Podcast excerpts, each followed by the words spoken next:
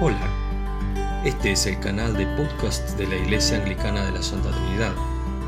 Queremos acompañarle en su caminar espiritual. Que disfrute el siguiente mensaje. El Evangelio de hoy transcurre en un contexto en el cual los discípulos de Jesús con su maestro iban caminando por Jerusalén y le decían, mira maestro, qué edificio, qué maravilla, qué solidez, cuánto hemos hecho, ¿no es cierto?, en este tiempo, en este mundo. Y el Señor le dice, tengan cuidado, confíen en eso. Les aseguro que de todo lo que ven no va a quedar piedra sobre piedra. Y empieza a darles una admonición, una alerta de lo que va a pasar en el futuro.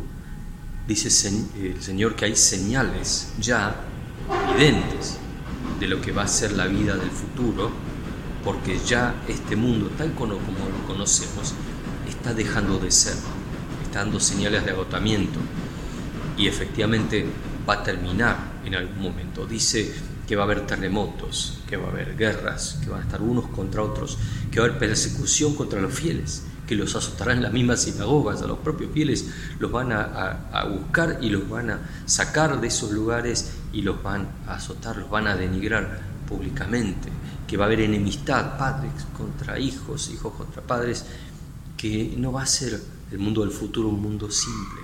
Cuando empiecen a ver esas cosas, dice, tengan cuidado, pero es no es que llegó el fin, sino que es el comienzo del fin. Hay señales que, de que esto va a continuar increciendo. Dice que va a haber más señales y más milagros de todo tipo, y sujeto a esto va a haber falsas señales falsos milagros, falsos mensajes y falsas religiones. Va a haber algunos que dicen, sí, aquí, aquí está el Cristo, aquí va a haber otro, en mi nombre dice, van a hacer y decir distintas cosas, pero eso todavía no será el fin. Dice que después va a haber una conmoción a nivel cósmico. Los eventos van a superar aún a la Tierra y va a haber eventos cósmicos, crisis cósmicas que van a tener lugar. Dice, aprendan de la higuera cuando vean el fruto de tiernos es que está llegando la primavera. Evidentemente habla de la primavera como la llegada final, definitiva del reino de Dios que estuvimos hablando un poco la semana pasada. Esas son señales de lo que viene. Ahora, ¿cuándo va a ser eso? ¿Cómo hacer para estar listos?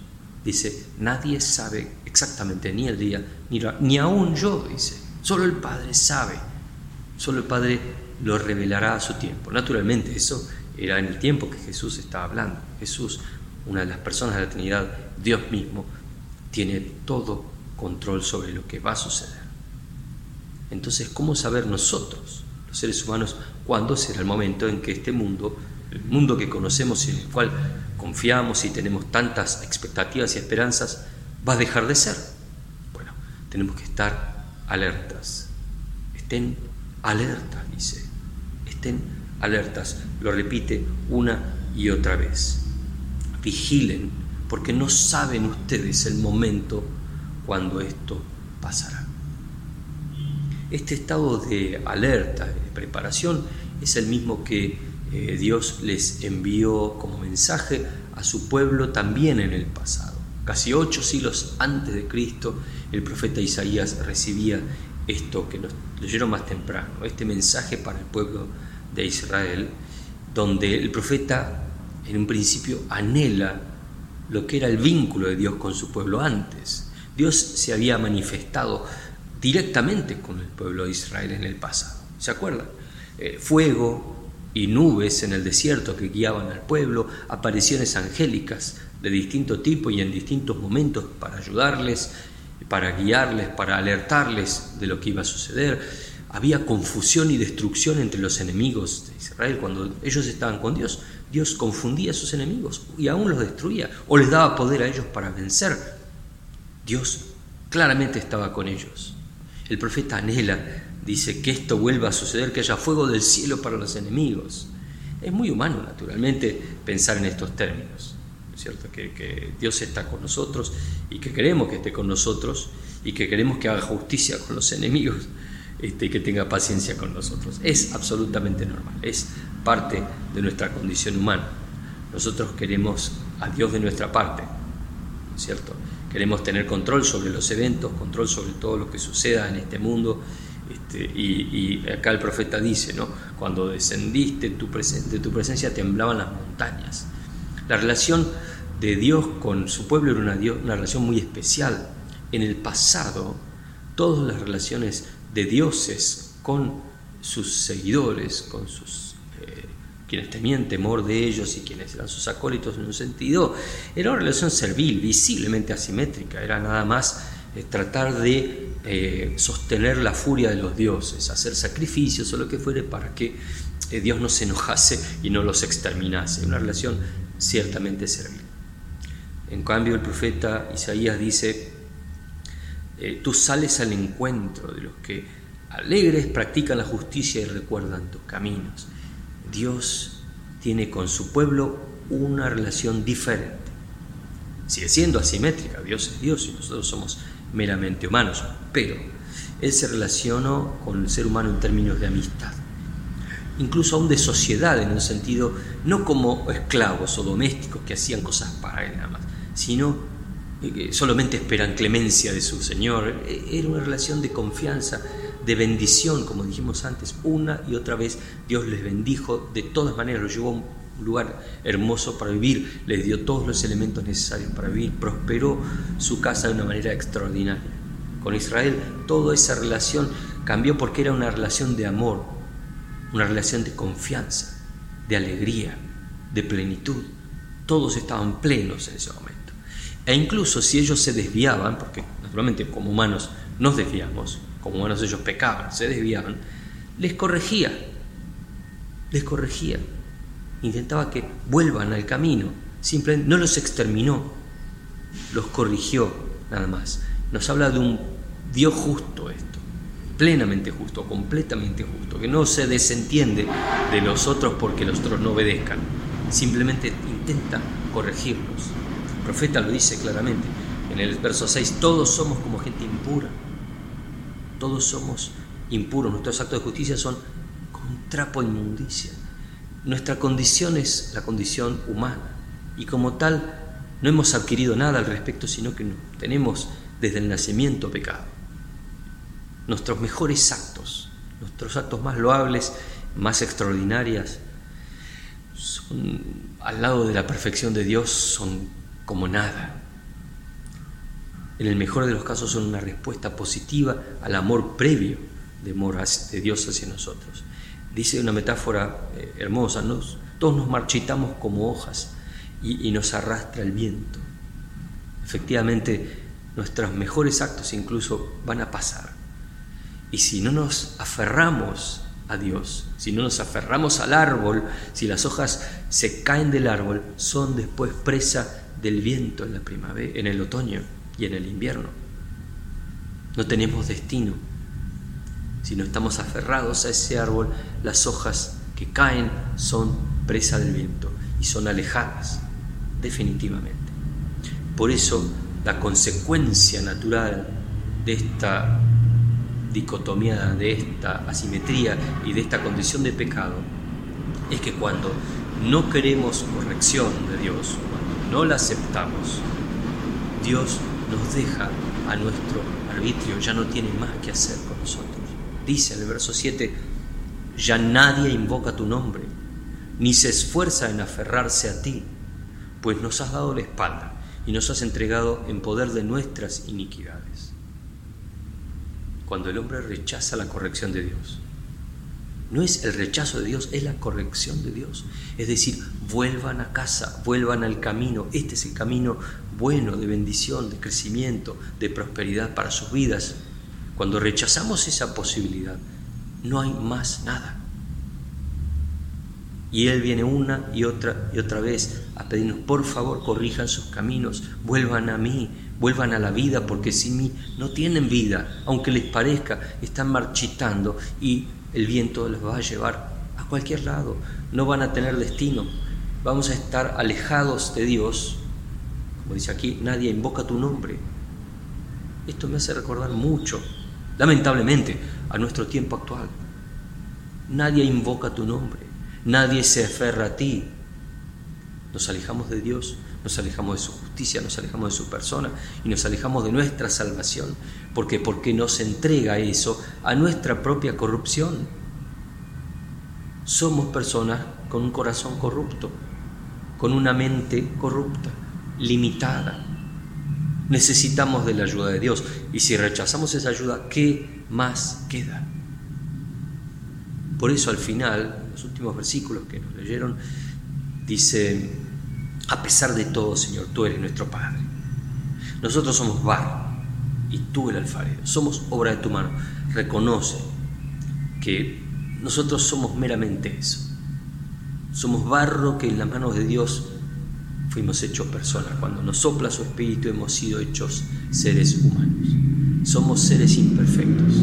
Reconoce, nosotros somos solo eso, obra de tu mano. Por favor, no te alejes de nosotros. Considera, por favor, termina diciendo, somos parte de tu pueblo. No te enojes para siempre con nosotros. Somos meramente eso. Y ese, y ese es el primer paso para la resolución de cualquier problema. ¿Cuál es? Reconocer el problema. Cuando reconozco que estoy en un problema, de que estoy en esa condición, una condición de limitación, una condición que me limita y que limita mis, mis posibilidades de relación con Dios, recién ahí empiezo el camino de la resolución. Mientras conserve mi independencia, entre comillas, de Dios, mi rechazo de Dios en, los hechos, pero en un sentido, este grado de independencia que no me interesa lo que Él diga o piense, me interesa solo lo que yo pienso, como si de eso dependiese mi vida y la marcha del mundo, bueno, no voy a poder salvarme, no voy a poder estar firme, no voy a poder tener un destino positivo. Por eso este es el primer paso, reconocer que hay un problema, reconocer que hay una, un estado de alerta. Tenemos que estar preparados porque este mundo está degradándose y lo está haciendo de una manera eh, a veces vertiginosa. Los cambios sociales que estamos viviendo en este siglo, en lo que va de este siglo, apenas va un quinto de este nuevo siglo, el siglo XXI, y ya hemos visto cambios tan profundos en la sociedad, tan, tan eh, esenciales, que no quiero saber ya lo que va a venir en el segundo, quinto de este siglo, lo que va a pasar. Si lo que hemos visto es tan asombroso, lo que vamos a ver no puedo ni imaginar. Esto es una señal de alerta y es seria. De hecho, en el Evangelio del Señor nos dice, por lo tanto, manténganse despiertos, porque no saben cuándo volverá el dueño de la casa si al atardecer o a la medianoche, o al canto del gallo, o al amanecer, no sea que venga de repente y los encuentre dormidos. El Señor, por ser Dios, no deja las cosas a medio hacer, no se olvida, Él completa el plan.